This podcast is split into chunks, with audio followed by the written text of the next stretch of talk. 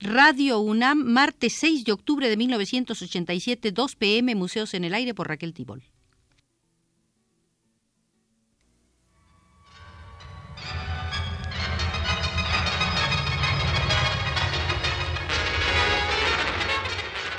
Radio UNAM presenta Museos en el Aire. Un programa a cargo de Raquel Tibol queda con ustedes. Esta será la tercera visita al Museo del Arte Ecuatoriano en el siglo XX. Tomamos como guía bibliográfica un libro de Mario Monteforte Toledo, Los signos del hombre, en verdad un libro colectivo dirigido por Mario Monteforte, tan conocido entre nosotros, y que escribieron también Lucas Achig, Adrián Carrasco, Claudio Cordero, Juan Cordero Íñiguez, Manuel Chiriboga, Elías Muñoz Vicuña y Hernán Rodríguez Castelo.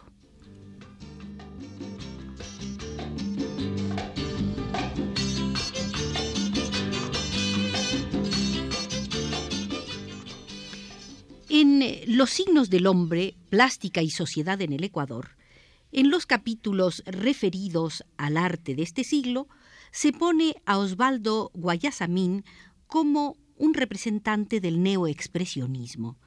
Hay aquí conceptos que corresponden a los autores del libro y que quizás muchos de nosotros no habremos de compartir. Dice lo siguiente.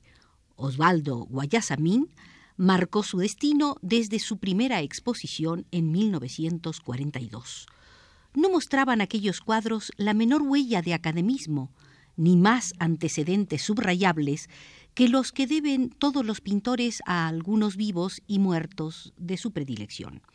Había figuras de indios, sí, pero ya no pertenecían a lo que constituyó propiamente el universo indigenista. Paradójicamente, uno de los pintores ecuatorianos más indios es el menos indigenista de sus contemporáneos, el estilo inconfundible del joven pintor era el expresionismo, seco, agresivo, por completo ajeno a los gustos y a las condescendencias en boga. Desde entonces, nunca lo ha abandonado. Dentro de él caben su violencia y su ternura, su discurso y sus silencios. La crítica encontró los influjos. La escuela mexicana, especialmente Orozco, Goya, Picasso. No se equivocaba. Más pesó en él Orozco después de enseñarle a hacer murales. Con Goya sigue aprendiendo a humanizar la cólera, a no dejar que se escapen los culpables ni se esquematicen las víctimas. A través de Picasso captó muchas maneras de trabajar y supo hasta qué extremo la obra debe ser el hombre, exonerada de lo contingente y lo pasajero. Sin embargo, en ningún momento de la producción de Guayasamín hay algo lúdico o juglar. Se le grabó también otra experiencia de Picasso, cuando decía, el desequilibrio de la imagen conduce a un equilibrio de tiempo por juxtaposición de elementos contradictorios en los cuales se confunden la intención y el azar. Pero la crítica también advirtió temprano que el arte de Guayasamín va de lo específico a lo general y que pertenece a un sistema propio, a una caligrafía personal, que se iba a hacer inconfundible. Porque hay dos tipos de artistas, los que se van realizando a través de períodos, estilos, modalidades, y los que encuentran unos cuantos símbolos y sin salirse de ellos los van ahondando obsesivamente. Estos atributos no se ejercen con impunidad, por lo general condenan a un hombre a la soledad, a la soberbia y a batirse sin tregua contra los enemigos en la sombra y contra quienes resienten que una especie de personaje a contrapunto antisocial les pise cotos prohibidos, triunfe ante la insolencia en el terreno de lo cotizable y exhiba hasta lo más oculto a los responsables de los crímenes contra la humanidad. Para los amos locales, también puede ser un agravio que apenas aparezcan como personajes muy secundarios en el gran friso de la infamia universal. Alto profeta cantor, alumbrador de palabras, soy el pueblo la más vieja memoria, memoria de la esperanza.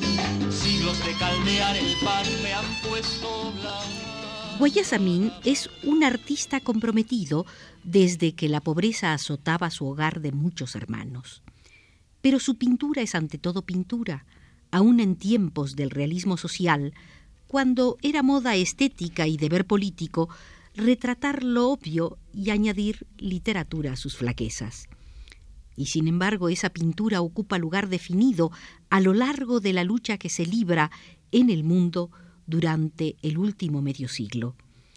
Este vasto compromiso se traduce forzosamente en cierta monumentalidad, en un aliento épico que va organizando el trabajo en series cuyo origen se remonta al medievo. La pasión de Cristo, los milagros de la Virgen, las agiografías, el discurso de los templos bizantinos. Guayasamín empieza a pintar en los momentos en que casi todos los intelectuales de izquierda tratan de encontrarle sentido al mundo latinoamericano. Son las vísperas de la descolonización a escala mundial y de la utopía de la salvación de los pueblos pequeños por la cultura. Neruda, Pablo Neruda, compartía con Guayasamín esta visión de conjunto. Su canto general y el Huaycañán salen en 1952. Al llegar a esta etapa de las grandes realizaciones, la imaginación de Guayasamín se convierte en una geografía de la tragedia humana. Él mismo explica su unilateralidad. No quiero, decía Guayasamín, expresar mi alegría por los triunfos, Cuba, Vietnam, Nicaragua.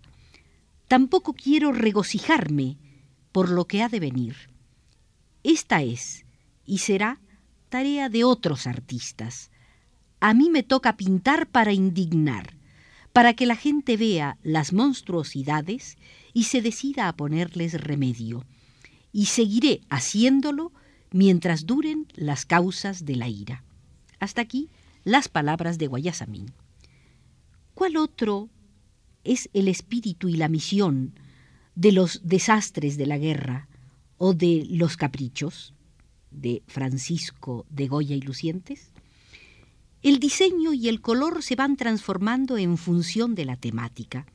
Los trazos de Guayasamín se vuelven escultóricos, anchos, con las junturas minuciosamente trabajadas, muchas en rojo.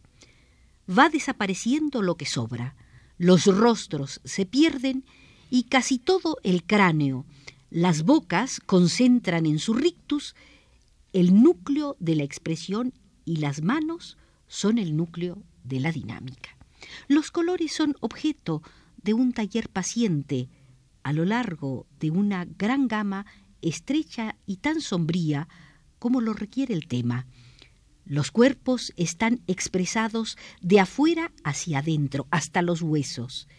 El diseño y la composición se vuelven simbólicos en los paisajes de Quito donde los colores pueden ser muy vivos, porque corresponden a estados subjetivos, a lo que la maravillosa ciudad es para un artista que vive frente a ella desde hace muchos años. En las flores, en cambio, la búsqueda se orienta a lo que plásticamente es cada modelo, a su sentido y a su dignidad. Aquí el colorido es inagotable, como el de los desiertos y las penumbras, con una poesía triste. Los retratos son personajes concretos, vislumbres de la interioridad y de la identidad de los personajes, obras de secretariado que requieren del artista muy discreta intervención y una especie de taquigrafía expresada en dibujo y colores precisos. A lo sumo, alguna maliciosa indiscreción para sugerir lo que el modelo oculta. Los rostros de la pintura, en cambio, corresponden a seres abstractos, a símbolos. Cuatro eran los hombres salidos de la celda. Piel pálida, cerebro encendido, despacio caminaron, mosquetón contra la espalda. El Huaycañán o Camino del Llanto es una novela del naturalismo ecuatoriano cuyos capítulos son los negros, los indios y los mestizos. La serie se compone de 100 cuadros y tres retratos. Concentra toda la sabiduría y el instinto plástico un poco bárbaro de Guayasamín. Sin embargo, en la perspectiva del inmenso trabajo que hasta ahora lleva realizado, resulta una especie de vela de armas preámbulo o ensayo general para la edad de la ira, la serie que empezó con puntualizaciones del inconsciente y no tendrá fin, porque está soldado a un proceso histórico. Guayasamín madura el proyecto de la Edad de la Ira en España, recorriéndola como peregrino. Era el año de 1956 y la guerra aún no se había reducido a cenizas. Este viaje, que duró varios años, lo llevó a muchos países de la América Latina, Europa y Asia, hasta la URSS y la China. Cuando menos cinco mil apuntes se fueron organizando en una trama que culminaría en ideas básicas, planteamiento dialéctico y síntesis del gigantesco mural cuyas piezas son 250 cuadros. Desde el punto de vista técnico, Quizás la mayor cosecha de ese viaje fue el descubrimiento de que la serie solo podía realizarse fundiendo el espacio con el tiempo. En la Edad de la Ira, como en la serie anterior, abunda el negro. Pero hay innovaciones técnicas como las manchas móviles, la extracción del color de adentro hasta la superficie del cuadro, las mallas de líneas grabadas encima de las zonas oscuras, a la manera informalista, y gran originalidad en las relaciones entre los temas. Todo ello significa un notorio avance respecto al expresionismo iniciado por el grupo de El Puente de Brugge en Europa. Los lienzos eh, de la Edad de la Ira están organizados en grupos pintados con diferentes técnicas que sin embargo no rompen la unidad de la concepción global. Los personajes más detallados son los valetudinarios que componen la reunión en el Pentágono, cuyas manos simbolizan el poder a través de la usura y la crueldad. La espera es una referencia a los campos de concentración en donde las víctimas ya están anticipadamente derrotadas por la muerte. Lágrimas de sangre es un homenaje a las víctimas de la dictadura chilena. Los doce culpables, a la cocosca, alude a los dictadores militares latinoamericanos.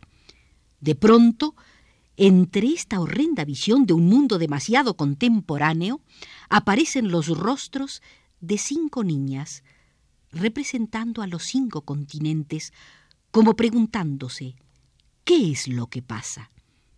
La síntesis de este incendiado testimonio pictórico de nuestro tiempo es el conjunto de las mujeres llorando. Podrían ser griegas de las más ásperas islas, pero en realidad son mujeres de cualquier parte, que lloran todas las formas del llanto por todos los muertos, hasta los muertos vivos e insepultos. No hay dolor que ellas no hayan visto. Sus gestos están captados como para no cambiar nunca, al igual que en el resto de la edad de la ira, aquí, en esta tragedia esquiliana, nada se mueve. La suya es una raza vencida de principio a fin, por eso declama la desesperación, aunque demasiada intensidad desemboque en el silencio.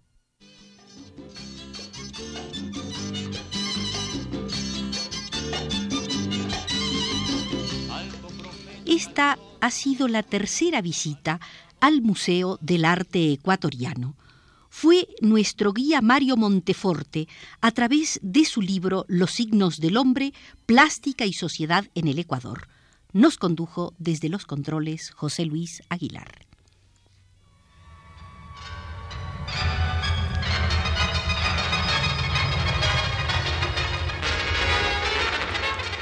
Radio UNAM presentó Museos en el Aire.